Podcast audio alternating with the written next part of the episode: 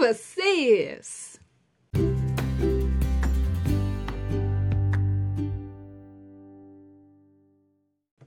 Estamos aqui para mais uma audioaula e dessa vez vamos fechar com 10 a bioquímica, galera. Desculpa aí a demora, eu já expliquei no último áudio que eu demorei porque eu trabalho em grande maior em grande maior parte, é dose, né? Eu trabalho na maioria das vezes sozinha, com exceção das vezes em que a Milena e a Amanda estão lá para me dar apoio. Muito obrigada, abração para vocês. Espero que vocês ouçam, hein? Enfim, galera, e aí? Acaba que, como eu sou uma pessoa muito perfeccionista, às vezes eu ouço, eu não gosto do que eu ouvi, aí eu quero regravar e regravar e regravar. E aí, às vezes eu tenho que dar uma pausa, assim, porque não dá para eu gravar 50 vezes seguidas, a minha garganta já tava começando a dar umas reclamadas, mas é uma coisa que eu gosto demais, demais, demais de fazer. Eu adoro estar aqui com vocês. Inclusive, demonstrem se, você, se vocês gostam que eu esteja com vocês. Deixem lá, ativem lá o sininho. Eu descobri esses dias, eu parei para olhar, caraca, tem um sininho no Spotify, então se você tá gostando do conteúdo que eu tô fazendo, se você quer me ajudar a escrever, a construir essa história, então recomenda aí o podcast pros seus amigos se tá te ajudando aí. E ativa o sininho se você tá gostando do meu conteúdo. Além de, manda um salve lá pra mim no, na caixinha de perguntas, por favor. Eu quero muito saber se isso funciona. Eu quero muito responder o salve de alguém. E é isso. E vamos que vamos, galera. Vamos falar hoje dos últimos grupos que a gente tinha para falar da nossa bioquímica. Finalmente, galera, vamos falar sobre lipídios, proteínas e ácidos nucleicos. E tem coisa, gente, tem coisa. Então vamos que vamos, né? Vamos falar dos lipídios das nossas gordurinhas. O que, que elas fazem? Para que, que elas servem? E elas só incomodam a autoestima de algumas pessoas? Ou será que elas têm alguma outra função? Bom, eu vou falar mais a fundo do tecido adiposo, que são as gordurinhas que eu falei, que incomodam às vezes por conta da estética. Ou não, né? Não deveriam, porque elas têm um papel bem importante. Claro, né? O excesso de tudo faz mal. Mas o tecido adiposo tem uma, uma função importante que eu vou falar algumas coisas assim quando a gente for falar sobre tecido adiposo. Mas vamos falar sobre o grupo dos lipídios e suas funções. Tem função, tem muita função. A gente tem a função de armazenamento de energia e também isolamento térmico, e eu falei dessas duas primeiro propositalmente para jogar já um exemplo para a gente já relacionar. Gente, vocês gostavam de Bob Esponja? Ok, eu juro que tem um contexto, porque tem um esquilo, certo? No caso, é uma fêmea, a Sandy. E tem um dos episódios que eu lembro vividamente que a Sandy estava se preparando para o inverno. E ela comeu várias nozes lá, justamente porque ela precisava ganhar gordura, armazenar, no, armazenar coisas, né? No corpo para o inverno. Então, justamente, vai ter essa questão do armazenamento de energia nesses animais que hibernam, então é muito importante, porque eles não vão caçar no inverno. Eles vão ficar deitadinhos, dormindo numa caverna, então eles precisam de, de energia armazenada no corpo. E não só isso, como eles também precisam ficar quentinhos no inverno. Então eles precisam desse armazenamento de lipídios no corpo deles, ok? Também é um isolante elétrico e protege contra choques mecânicos. Por isso que alguns filhotes, até de algumas espécies, são mais. Ah, também tem isso, né, gente? Os recém-nascidos, eles têm um tipo de gordura diferente da gordura do adulto, né? A gordura deles tem justamente essa função de fazer a manutenção da temperatura do, do corpinho do bebê. É uma gordura mais escura, uma gordura diferente, mas a gente vai falar disso mais pra frente, como eu disse, quando a gente for lá falar do tecido adiposo. Também tem uma função hormonal, além de, né, ser um... ser um local no qual vão ser depositados alguns tipos de vitaminas, que a gente falou no episódio passado das vitaminas lipossolúveis. E é isso. Ah, também tem função estrutural se você for considerar as membranas celulares. Vou explicar melhor já já. Eu acredito que seja isso. Tem mais uma coisinha, na verdade, que eu queria falar antes. Eu poderia falar depois, mas eu vou falar antes. Que é uma questão que pode ser um pouco curiosidade, um pouco não. Vai que aparece uma prova aí, vai que aparece na sua prova da escola. Que é o termo lipotoxicidade. Que lipo vem de gordura, certo? Inclusive, lipoaspiração é uma cirurgia, um procedimento estético que eles vão literalmente aspirar. É bem bizarro. Se você tem idade para assistir esse tipo de conteúdo, procura lá no YouTube cirurgia de lipoaspiração. Eles realmente colocam um canozinho para sugar. Enfim, enfim. Lipotoxicidade, toxicidade, né? É tóxico. Então, o que, que vai acontecer? Vai ser o excesso de alguns lipídios, principalmente o colesterol, né? Vai ser o colesterol, na verdade, que vai se acumular em outros tecidos, gerando lesões em órgãos e também gerando fibrose. Como assim? Alguma coisa fibrosa é uma coisa com uma textura um pouco mais áspera, um pouco mais dura do que deveria ser. E aí um órgão que antes era molinho vai ficar meio duro, assim, digamos. E o que, que vai acontecer aí? Ele não vai mais funcionar da maneira que ele deveria funcionar. E isso vai acontecer principalmente no fígado, porque como eu já tinha falado no outro áudio, né? O fígado ele tem uma das, função de armazenamento de. No caso, eu tinha falado do glicogênio, mas ele também vai estar na parte do metabolismo lipídico, se eu não estiver errada biólogos de plantão me corrijam se eu estiver errada. E o que, que vai acontecer? É, com essa fibrose, ele não vai conseguir desempenhar também as funções, vai ocorrer morte celular e, consequentemente, esteatose hepática. Não é legal, gente. Não é legal. Então, cuidem da alimentação. Frequentem nutricionista se você tiver condição. Se você não tiver condição, ter uma dieta equilibrada, assim, já vai ser de grande ajuda. Beleza? Que vamos falar dos lipídios, né? Explicar melhor, assim, como é que são as outras funções e no que, que eles são divididos aqui. Os lipídios eles são divididos em simples e complexos. A gente tem três grupos para falar no simples, três nos complexos. Vamos começar pelo simples. O simples é um lipídio normal. o que, que é um lipídio normal? Agora eu vou falar um pouco de quimiquez. O lipídio normal ele é formado de uma cadeia de ácido graxo com uma cadeia de com uma molécula, perdão, de glicerol. Beleza. Tanto é que naqueles, ah, lembrei.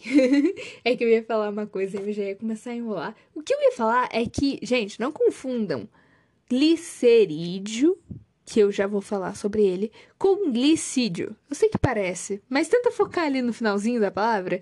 Glicerídeo, cerídeo, cerídeo lembra cera. É justamente isso que é para lembrar ok? Assim, eu já vou falar deles, na verdade, os glicerídeos.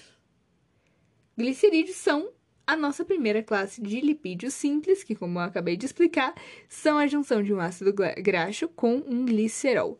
E eles vão ser os óleos e as gorduras. O que é um óleo? O que é uma gordura, tanto quimicamente, quanto fisicamente, quanto biologicamente? Vamos lá. Vamos começar pelo quimicamente, que é o mais complicado. Vou falar quimiquez de novo.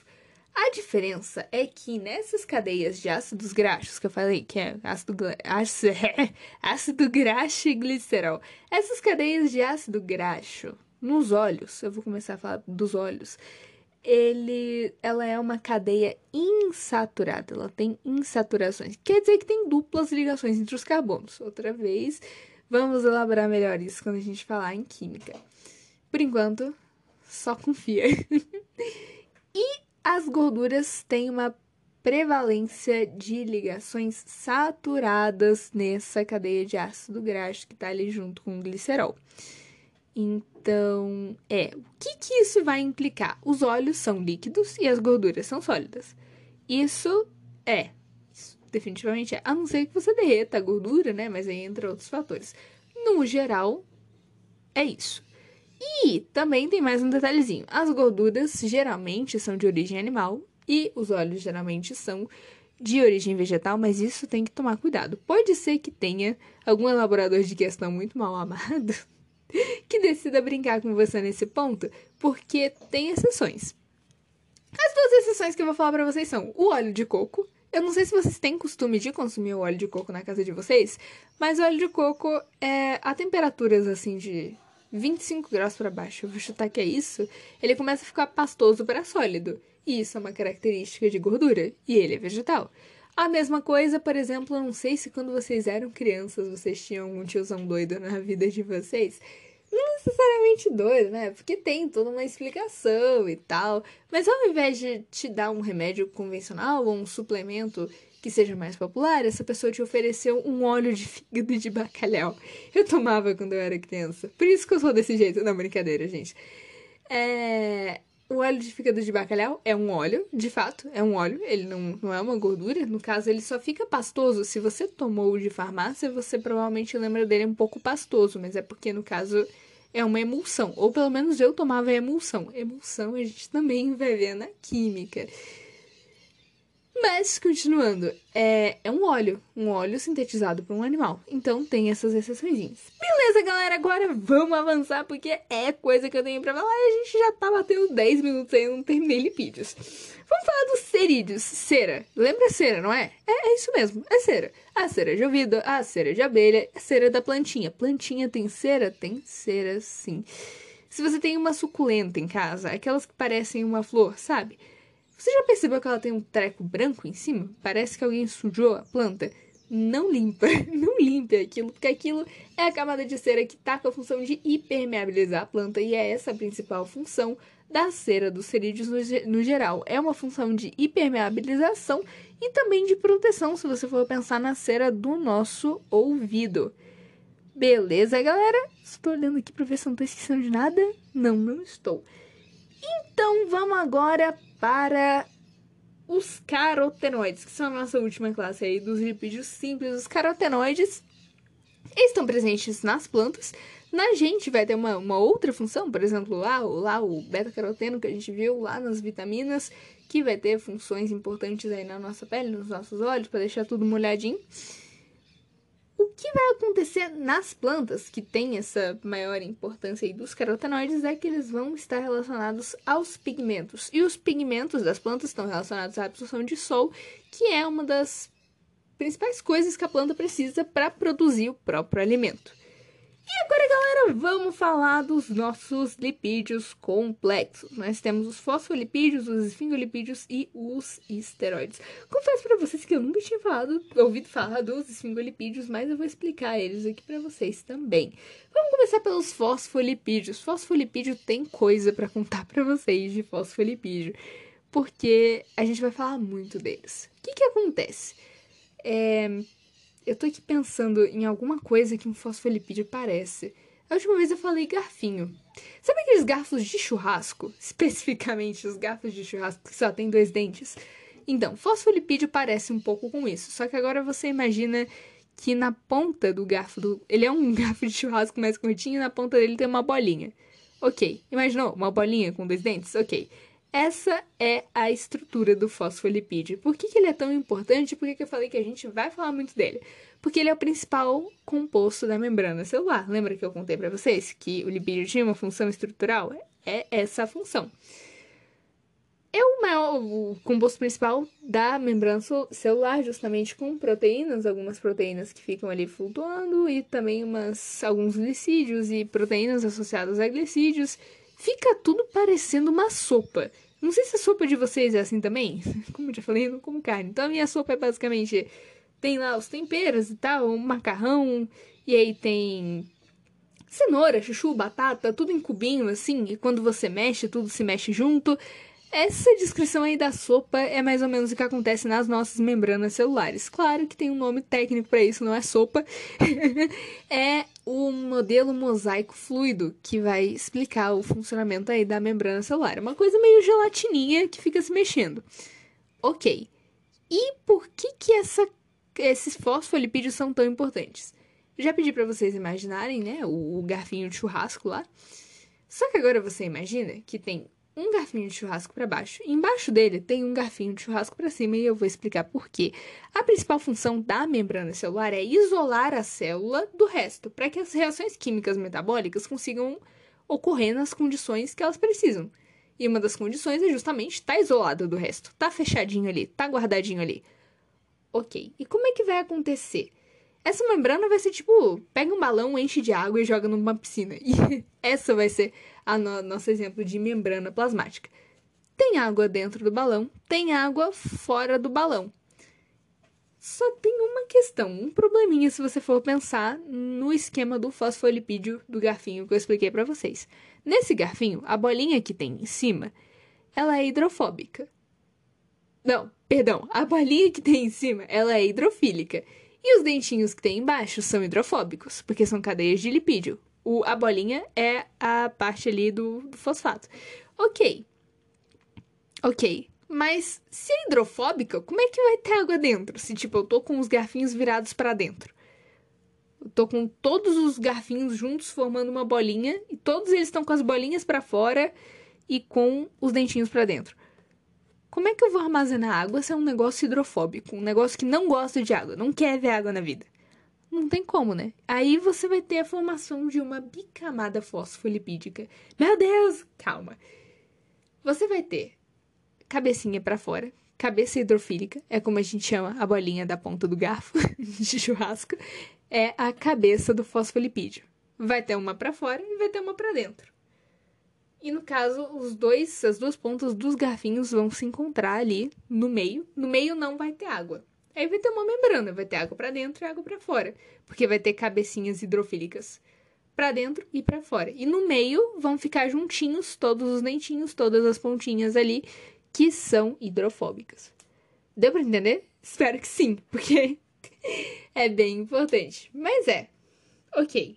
Explicado isso, isso são os fosfolipídios que tem uma cabeça hidrofílica, que é a parte que tem fósforo, e tem uma cauda hidrofóbica, que é a parte que tem é, os lipídios. Beleza, galera? Ah, tá. Eu não expliquei para vocês o que é um lipídio complexo. O lipídio complexo, a diferença dele para o lipídio normal, entre aspas, é que eles têm grupos químicos diferentes pendurados. Basicamente isso. No caso dos fosfolipídios, né?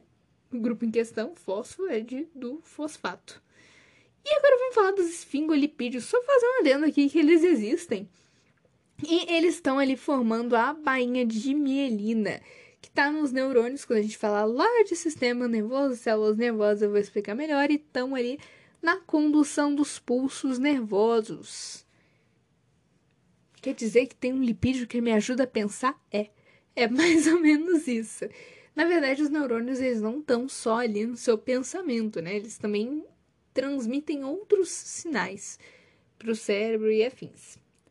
E por último, mais definitivamente não menos importante, mas é a única a última coisa que a gente vai falar aqui dos lipídios são os esteroides. Os esteroides, o principal deles é o colesterol. O colesterol, além de toda aquela questão, né, da alimentação e afins, e todo mundo fala que ah, é ruim, ah, é bom, meu Deus. Vamos falar de outras coisas que o colesterol faz antes da gente chegar nessa parte, né? Que eu já falei até da, da lipotoxicidade, é o colesterol, mas no caso, o colesterol não é só ruim, não. Ele vai ajudar na formação dos sais biliares e também na constituição da membrana celular, que eu acabei de tentar explicar para vocês. E também vai estar na composição da vitamina D, o calciferol que a gente falou no último áudio. E também na composição de alguns hormônios sexuais. Aí qual é a nossa questão com o colesterol? O colesterol ele também vai ter uma função de ele, ele vai ser, no caso, né, transportado por proteínas, ok? Como o LDL e o HDL. O que, que vai acontecer com o LDL e o HDL? O LDL, ele vai ele tem uma tendência né, a depositar o colesterol no sangue. Enquanto o HDL faz o contrário. Vai pegar o colesterol que está rodando no sangue e levar para o fígado para ser metabolizado. Ok. O que, que, vai acontecer com esse depósito de colesterol no sangue? Gente, vocês já entupiram cano? vocês já entupiram cano da pia da cozinha? Eu espero que não. Eu realmente espero que não. Porque não é uma experiência legal. Esses tempos atrás entupiu a, o cano da minha cozinha. Eu tive que limpar. E o que acontece é que a gordura ela vai se depositando de um jeito que ela fecha. Simplesmente fecha o cano. É o que pode acontecer numa artéria sua. Ou num vaso sanguíneo seu. E aí, dependendo de que lugar que for parando essa gordura e for entupindo, vai causar um problema diferente. No cérebro pode causar um acidente vascular, no coração pode causar um infarto, pode um entupimento de uma veia é super complicado. tem que resolver por procedimento cirúrgico, pode ser uma variz, enfim, pode dar N problemas por esse acúmulo de colesterol em lugares que não deveria estar. Não, isso não é sempre somente o colesterol, não, tem outras coisas. Mas também tem esse fator. Tanto é que essa questão do LDL e do HDL tem um macete, né? LDL, logo Deus leva. Então, é ruim, a pessoa tá, né? Não, não é legal. E o HDL é hoje Deus livra. que é o, o, o macete que a gente tem para lembrar disso aí. E é, ok, eu acho que isso já passa uma ideia. Então vamos para o nosso momento recapituleba dos lipídios. O que, que, a gente pode falar aí de lipídios? Eles vão ter uma função de hipermeabilização, de armazenamento energético, de isolamento térmico e elétrico, isolamento de choques mecânicos, função hormonal, função estrutural, se for pensar na membrana das células, e tem a questão da lipotoxicidade, também não é bom ter demais. E nós temos os lipídios simples e os complexos. Os simples são é, ácidos graxos e glicerol, enquanto os complexos têm outros grupos anexados, grupos químicos no caso. Os lipídios simples nós temos os glicídios, que são os óleos e as gorduras. Os óleos têm ligações insaturadas na cadeia de ácido graxo, enquanto as gorduras têm cadeias saturadas. Os óleos são líquidos, as gorduras são sólidas pastosas. Os óleos, eles são produzidos em sua grande maioria por vegetais, enquanto os, é, as gorduras são produzidas em sua grande maioria por animais. Nós temos os cerídeos, que são ceras, cera mesmo, tipo de ouvido, a de abelha, a de giz, não, brincadeira. Também, na verdade, mas no caso aqui a gente está estudando biologia, então Cera de ouvido, cera de abelha, cera de planta também. E nós temos os carotenoides, que têm uma função atrelada ao pigmento das plantas, e o pigmento para as plantas é importante para a fotossíntese, para a captação de luz. E nos complexos nós temos os fosfolipídios que compõem a bicamada fosfolipídica, com cabeças hidrofílicas e caudas cabeças hidrofílicas e caudas hidrofóbicas. Nós temos os esfingolipídios que estão ali na constituição da bainha de mielina dos nossos neurônios. Gente, socorro, biologia às vezes trava ali minha língua, mas vamos continuar. E por último, mais ou menos importante, nós temos os esteroides, cujo mais famoso é o colesterol colesterol que pode ser transportado pelo LDL, pelo HDL. Logo, Deus leva hoje, Deus livre, que um vai depositar e o outro vai tirar da corrente sanguínea e vai levar até o fígado para ser metabolizado. Então, galera, de lipídios é isso. Agora vamos que vamos para as proteínas. Vamos falar agora, galera, das proteínas. E as proteínas, pensando numa coisa que tem coisa para falar. Se lipídio tinha proteína, também tem. Mas é legal, gente. Proteínas são os tijolinhos que vão formar o nosso corpo. Eu acho bonitinho falar desse jeito. e basicamente as proteínas. Lembra daquela coisinha de química que eu já falei umas 20 vezes assim? Dos monômeros e dos polímeros? proteína vai funcionar do mesmo jeito. A proteína ela vai ser um polímero formado por aminoácidos. Esses vão ser os monômeros das proteínas, são os aminoácidos. Esses aminoácidos juntinhos vão formar peptídeos, mas o monômero das proteínas são os aminoácidos e não os peptídeos. Embora seja interessante falar, né, que os peptídeos eles existem. Tanto é que a ligação dos aminoácidos é uma ligação peptídica e da mesma forma daquela ligação glicosídica que a gente viu lá em glicídios, também vai ser vai funcionar do mesmo jeito a questão da água. Síntese por desidratação. Liguei dois aminoácidos por ligação peptídica, vai ser uma síntese por desidratação, vai sair uma molécula de água. Mas aí, quando a gente for digerir, que a gente quiser quebrar isso, a gente vai gastar uma molécula de, uma molécula de água para quebrar uma ligação peptídica. Beleza? E esses aminoácidos, eles têm uma coisa interessante pra gente falar, que são 20 tipos. E aí a gente tem 11 que são naturais e 9 que são essenciais quando a gente é adulto. Tem uma exceção, que é a histidina, que ela só é essencial na nossa infância, depois ela se torna um aminoácido natural quando nós somos adultos. Ok, mas o que, é isso de aminoácido essencial e natural? O aminoácido essencial é um que a gente precisa comer. E o natural não. Porque as reações químicas, para que esse natural seja sintetizado ou para que um essencial se torne natural, acontecem dentro do nosso corpo. A principal reação que vai acontecer para ocasionalmente alguns desses essenciais se tornarem naturais vai ser a transaminação.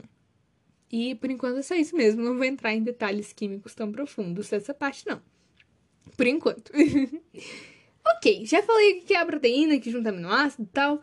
Funções. Tem função estrutural, é, como por exemplo na queratina e também na membrana plasmática tem algumas proteínas. Função de defesa, anticorpos e transporte de gases, no caso da proteína hemoglobina que tem lá nas nossas hemácias.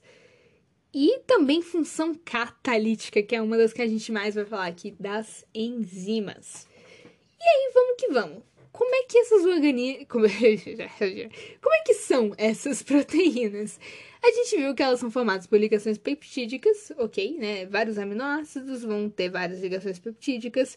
E quando essa síntese por desidratação, que é o que vai fazer a ligação peptídica rolar, vai acontecer de formar uma proteína linear. Essa recém-formada vai ser linear, vai ser uma linha, um fiozinho. Pensa num fio esticado. Ok, isso é uma proteína de estrutura linear. Aí depois, essa proteína, quanto mais complexa, quanto mais coisa juntar nela, mais ela vai ficar parecendo fone de ouvido. Gente, hoje em dia fone de ouvido não tem mais fio, né? Não sei explicar isso sem ser esse exemplo.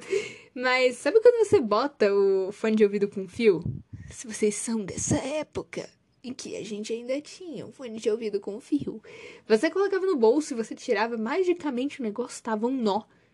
Um nó só. Se não acontecia com você, me diz como é que você fazia aí nos comentários, porque sempre saía inusado. Ok, é isso que acontece com a proteína. Ela tava esticadinha, e aí quanto mais complexa ela vai ficando, mais inosada ela vai ficando. A estrutura primária recém-formada é a linear. A estrutura secundária a gente chama de helicoidal. E eu gostaria de dar os parabéns para a pessoa que viu uma hélice, porque eu não consigo ver uma hélice. Helicoidal é de hélice, tá? E, e não, não consigo ver uma hélice. São duas formas de proteína secundária: a alfa-hélice, novamente, não parece uma hélice, e a beta-pragueada. Se eu já achei exemplo de veia usar o fone de ouvido com fio, então eu não faço a mínima ideia de qual analogia que eu vou usar para a estrutura alfa-hélice. A alfa-hélice, ela parece um. É, sabe aquele fio de telefone antigo, ou fio de interfone, que é todo enroladinho? Eu vou dizer que parece um cacho de, de quem tem cabelo cacheado, porque. É. Mas parece também um fio de telefone, se você já viu um fio de telefone. Ou aqueles amarradores que usava 2000 e 2010 da vida, que pareciam um fio de telefone. Aqueles amarradores que parecem um cachinho, assim. Não sei se vocês já viram. Eu tô me sentindo muito velha por lembrar dessas coisas. Espero que vocês conheçam alguma da. O cabelo, vocês já viram alguém com cabelo cacheado. Dá para você visualizar mentalmente um cachinho solitário. Ok, essa é a estrutura alfa-hélice. E a outra estrutura secundária, ainda na secundária, ainda na helicoidal, é a folha beta pragueada, que parece um zigue-zague. É, é basicamente isso, é basicamente um zigue-zague. Se você pegar uma folha e dobrar para um lado, dobrar para o outro, do, dobra para cima, dobra para baixo, dobra para cima, dobra para baixo, numa, numa sequência assim, você vai ter um formato de folha beta pragueada. Ok. Agora eu vou fazer um parêntese, porque a estrutura do DNA vai ser o próximo tópico que eu vou falar, mas eu já vou comentar aqui.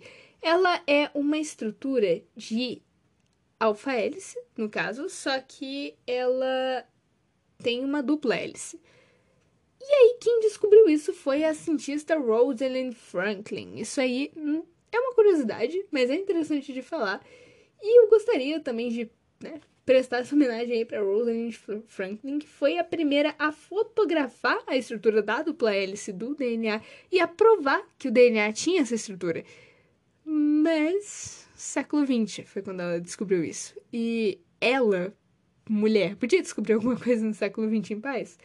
Não. Até hoje ainda é difícil, e no caso, é, os estudos dela foram roubados por dois homens e foram apresentados. E eles ganharam o Nobel por ela, e até hoje o Nobel não foi concedido para ela. Mas, enfim, só gostaria de contar essa história para vocês. E vamos falar do, das outras estruturas de proteína, que são a estrutura terciária e a estrutura quaternária. Na estrutura terciária, falei para vocês da ligação peptídica que liga aminoácidos, certo? Ok. Na estrutura terciária vai aparecer mais coisa. Vai aparecer as pontes de hidrogênio e as pontes de sulfeto. E aí, elas que vão estar tá na proteína terciária, que vai ser basicamente você gruda mais, você gruda mais estruturas proteicas e você forma uma estrutura terciária, e esse grudar outras estruturas acontece por ponte de hidrogênio e ponte de sulfeto. O que, que vai acontecer? Ela vai virar um novelo de lã, basicamente. Esse novelo de lã pode ser em formato globular ou fibroso. Globular você vai ter de exemplos aí a insulina e a mioglobina e fibroso o colágeno. E outra coisa que eu tenho que dizer para vocês das proteínas terciárias são que elas são proteínas totais. É isso. E aí, quando você junta várias proteínas terciárias, você tem uma proteína quaternária como a hemoglobina. E aí, galera, vamos falar de desnaturação proteica e logo em seguida a gente fala das enzimas. Depois eu percebi aqui que tinha mais uma coisa que eu tinha anotado para falar que eu não falei e eu vou deixar para falar no final. Vamos continuar com a desnaturação. O que, que é a desnaturação? Basicamente, a eu acabei de explicar todas as estruturas de proteína para vocês, então acho que deu de entender que elas têm uma estruturinha. Legal, essa estruturinha garante o funcionamento delas. Legal. Mas tem alguns fatores ali que, se você mexer, essa proteína vai se desestruturar, vai se desmanchar, entre muitas aspas, e não vai mais conseguir fazer o que ela deveria.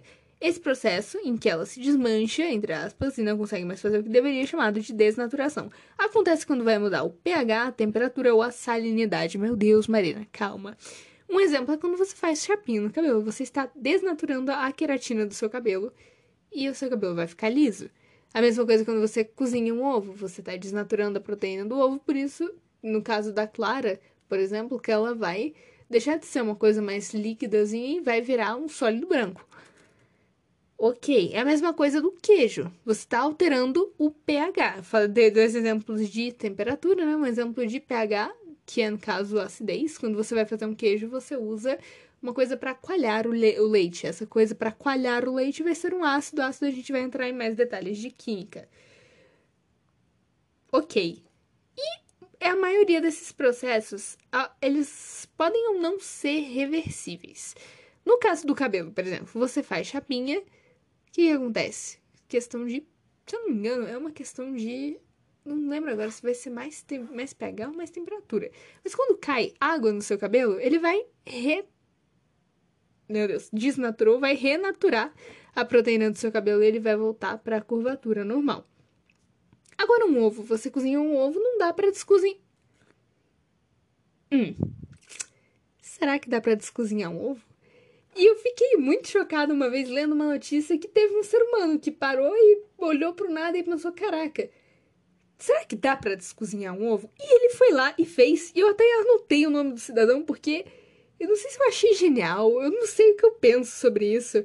Eu só vou trazer um fato frio aqui para vocês, que o... Na verdade, ele não olhou pro nada e pensou, vou descozinhar um ovo. Ele era um chefe de cozinha francês, que trabalhava com gastronomia molecular, então, né, até faz um pouco de sentido ele ter tido essa ambição em descozinhar um ovo, mas o nome dele era Hervetis. Hervetis. Eu vou deixar o nome na descrição, porque eu não, não sei nada de francês.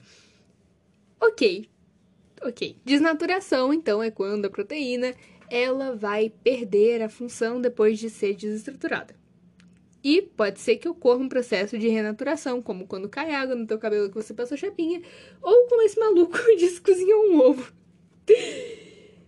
Beleza, então vamos continuar com enzimas. Lembra que eu falei que tinha uma função catalítica? Aí eu falei grego, e aí você provavelmente nem lembrou da função catalítica. Eu falei que as enzimas eram importantes. O que, que acontece?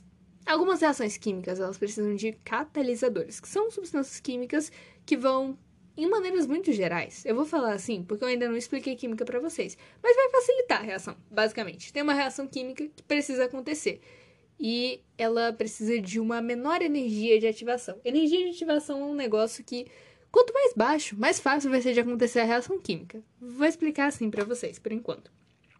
Beleza. A enzima, a, o catalisador de modo geral, vai atuar nessa questão de diminuir essa energia de ativação. No caso, as enzimas vão ser os catalisadores biológicos que todos os seres vão ter no corpinho deles. E uma coisa, as enzimas elas são muito específicas. Não tem uma enzima genérica X. Você tem várias enzimas, cada uma serve para uma coisinha e cada uma vai se ligar com um substrato diferente. Conversei um pouco sobre enzimas e substratos quando a gente falou lá de sais minerais e de vitaminas também. Falei que elas servem. Espero ter falado, meu Deus. Aquele momento. Eu falei? Espero ter falado que as, as vitaminas são cofatores enzimáticos muito importantes aí pra gente. Cofatores enzimáticos são justamente as coisas que vão se ligar nas enzimas. A gente vai ter as apoenzimas, que é só a enzima, e a holoenzima, que é essa enzima com um outro grupo, que pode ser uma vitamina, um sal mineral, que vai ser um cofador enzimático ou uma coenzima. Ok, nomezinhos, porque biologia tem nomezinhos, né? Vai acontecer isso, vai juntar a coenzima com a, o cofator enzimático, que é inorgânico, ou a coenzima, que é orgânica, e vai formar a enzima que vai funcionar. Ok. Eu vou falar aqui para vocês alguns dos cofatores enzimáticos, coenzimas que são importantes que a gente vai falar depois que seria interessante se a gente soubesse, né? Magnésio, cloro, ferro e cobre. O magnésio ele tá ligado à reação de glicólise, que é a quebra da glicose, o cloro na ativação da amilase intestinal, o ferro na ativação da catalase e o cobre na citocromo oxidase, que está lá no ciclo de Krebs. Eu não vou entrar em detalhes para não assustar vocês, mas quando a gente for ver ciclo de Krebs, a gente vê bem bonitinho, bem tranquilo. Beleza? E agora vamos falar das, das funções das proteínas que eu tinha esquecido de comentar com vocês, que é a função hormonal, como por exemplo na insulina, é, a função coagulatória na questão do fibrinogênio da fibrina e função contrátil, que eu acho que é a primeira que a gente pensa em proteína, né? Aqueles whey protein da vida, proteína, porque tem proteína e a proteína vai para o músculo. E o que o músculo tem de proteína são as proteínas actina e miosina, que vão contrair. Elas vão deslizar umas sobre as outras e vão contrair a tua musculatura quando você precisar. E também podem ter função de reserva. Se o seu corpo não achar mais glicose para quebrar, ele vai começar a quebrar essas proteínas. Isso é meio complicado. E aí você também vai ter especificamente a caseína e a albumina nesse papel de reserva energética. Beleza, galera? E vamos agora então para o nosso momento recapituleba das proteínas. O que, que a gente viu de proteínas? Elas são polímeros e os monômeros são os aminoácidos. Tem 20 tipos de aminoácidos, 9 são na, essenciais e 11 são naturais, com exceção da histidina, que é essencial quando você é criança e quando você é adulto não é mais. E aí essas essenciais ela, você vai precisar consumir de alguma forma, vai ter que entrar no teu corpo, enquanto os naturais o teu corpo que vai sintetizar, às vezes até usando essas essenciais que você consumiu. E aí, o que mais? Esses aminoácidos vão ser ligados por ligação peptídica, e aí você vai ter uma proteína recém-formada, que vai ser uma proteína linear. E conforme ela vai aumentando, vai juntando coisa, ela vai começando a enrolar. No caso, essa primeira enrolada que ela dá é na estrutura secundária, também chamada de helicoidal, que tem duas. A alfa-hélice, que é o fiozinho de telefone, espero muito que vocês conheçam o fiozinho de telefone, e a beta pragueada, que é o zigue-zague. Ok. E aí, quando você vai juntando várias, vai formando a terciária. Quando você vai juntando várias, vai formando pontes de hidrogênio e pontes de sulfeto. E aí vai gerar uma estrutura enovelada, que pode ser globular ou fibrosa. Globular que nem a insulina ou mioglobina, ou fibrosa que nem o colágeno. E são proteínas totais. E se você junta várias dessa, forma uma proteína quaternária, que é o super rolo de coisa enrolada, como por exemplo a hemoglobina. E aí, o que a gente vai ter também é a questão da desnaturação proteica, que é quando vai alterar o pH, a temperatura ou a salinidade, e a temperatura e a proteína ela vai abandonar essa forminha que ela tinha e ela não vai mais conseguir desempenhar a função que ela possuía anteriormente. Exemplos no dia a dia são você cozinhar ovo, fazer queijo ou fazer chapinha. Alguns processos de desnaturação são reversíveis, como a questão da água que cai no cabelo quando você faz chapinha e ocorre essa renaturação, teu cabelo volta ao formato que ele tinha. E tem um cara que descozinhou o ovo. Mas isso não vai cair na sua prova, não, tá, gente? E aí a gente tem as enzimas que têm uma alta especificidade, mas antes de falar delas, eu não falei ainda das funções das proteínas no nosso momento recapituleba, então vamos falar aqui o que, que a proteína faz afinal. Ela tem uma questão estrutural, como na queratina do cabelo, acabei de falar da queratina, da desnaturação dela, né? Membrana plasmática também tem algumas proteínas grudadinhas. Na questão da defesa, tem os anticorpos, o transporte de gases na hemoglobina, função catalítica nas enzimas que eu já falo para vocês, função hormonal como na insulina, função coagulatória na questão do fibrinogênio que vira fibrina, contração actina e deslizando na miosina, a gente vai falar melhor disso lá em histologia e citologia. Tem também função de reserva energética, especificamente com a caseína e com a albumina. E aí também tem as enzimas, que têm uma alta especificidade e elas muitas vezes vão precisar de um substrato para agir também de uma coisinha mais ali. Essa coisinha mais ali é que só as enzimas são apoenzimas. E aí, quando elas estão juntas com cofatores enzimáticos ou com é, a... ah! Agora buguei os nomes, com cofatores enzimáticos ou com coenzimas, elas se tornam azoloenzimas. Alguns dos fatores mais importantes são o magnésio na glicólise, o cloro na ativação da amilase intestinal, o ferro na ativação da enzima catalase, o cobre na questão da citocromoxidase. E é isso, galera. De proteína, momento recapituleba, é isso. Galera, eu vou fazer o seguinte, não queria fazer isso, mas eu vou fazer uma parte 4 de bioquímica, porque, né, eu vi minha voz por 40 minutos, galera. Então, eu acho que eu vou indo por aqui. Tchau!